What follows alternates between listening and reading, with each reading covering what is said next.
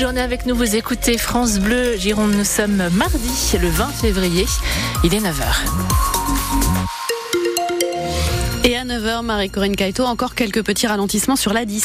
Oui, exactement, sur la 10 pour rejoindre euh, le pont d'Aquitaine. Et puis quelques coups de frein aussi sur la 62 depuis Martillac hein, pour rejoindre là aussi la, la rocade bordelaise ce matin.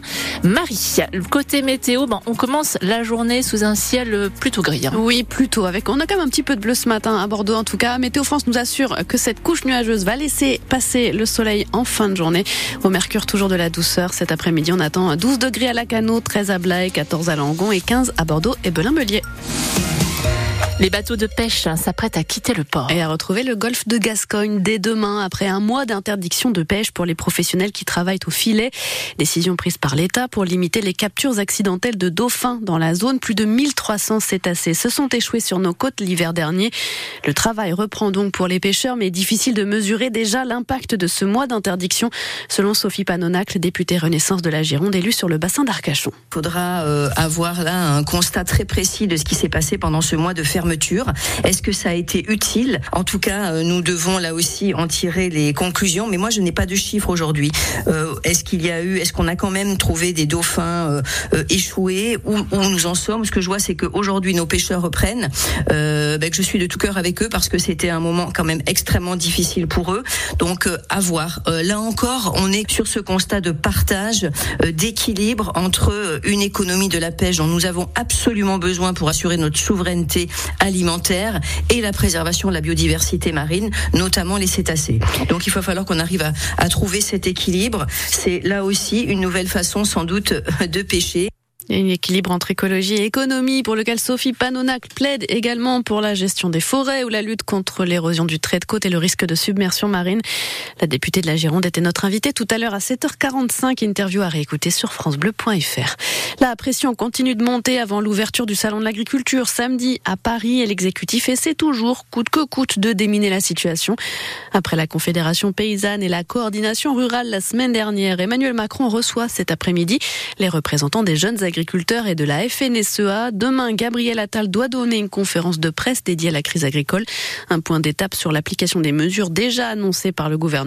En attendant, les agriculteurs restent mobilisés avec des actions encore ce matin dans la Sarthe, le Gers ou les Pyrénées-Atlantiques. À La Réole, le maire va dîner chez ses administrés. Oui, à l'image de ce qu'un certain Valéry Giscard d'Estaing, alors président de la République, avait institué avec les Français dans les années 70. Bruno Marty a lui lancé l'opération Invite ton maire fin janvier, l'occasion d'échanger avec les Réolais dans une atmosphère moins formelle que celle du bureau du maire. Les candidats au dîner, à l'apéritif ou au café peuvent s'inscrire sur euh, le site de la mairie. On vous fait vivre un de ces apéritifs Le soulagement pour les proches de Roslan, la jeune femme de 22 ans, a été retrouvée saine et sauve hier après-midi, identifiée par des agents TBM dans un tram à Mérignac du côté du Pingalan. L'appel à témoins lancé par la police a donc porté ses fruits. Roslan, qui souffre de troubles autistiques, avait disparu depuis cinq jours.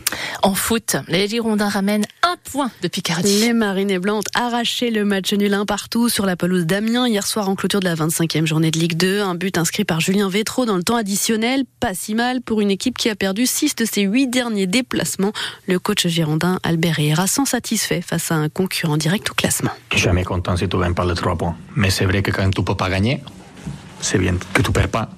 Parce qu'on a un rival, un rival direct, il est près de nous, euh, il gagne pas les 3 points aussi. Alors que 7 points, il va être bon si samedi on gagne.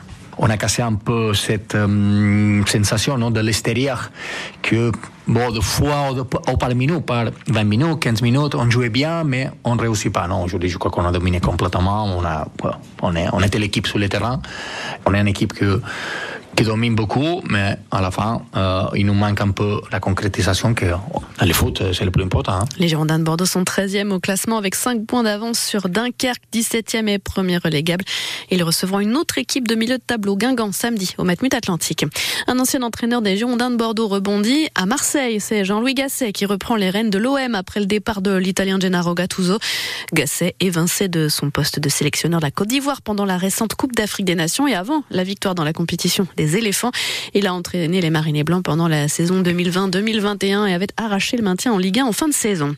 En hockey sur glace, il ne reste plus que quatre matchs aux boxeurs de Bordeaux pour préserver leur quatrième place au classement de la Ligue Magnus et conserver l'avantage du terrain pour les quarts de finale. Première rencontre de cette série ce soir.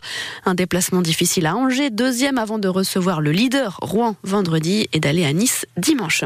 Et puis en cette période de vacances scolaires, l'établissement français du sang de Nouvelle-Aquitaine lance un appel aux donneurs, en particulier ceux de groupe A négatif, un groupe sanguin particulièrement en difficulté avec six jours seulement de réserve, c'est deux fois moins que la normale.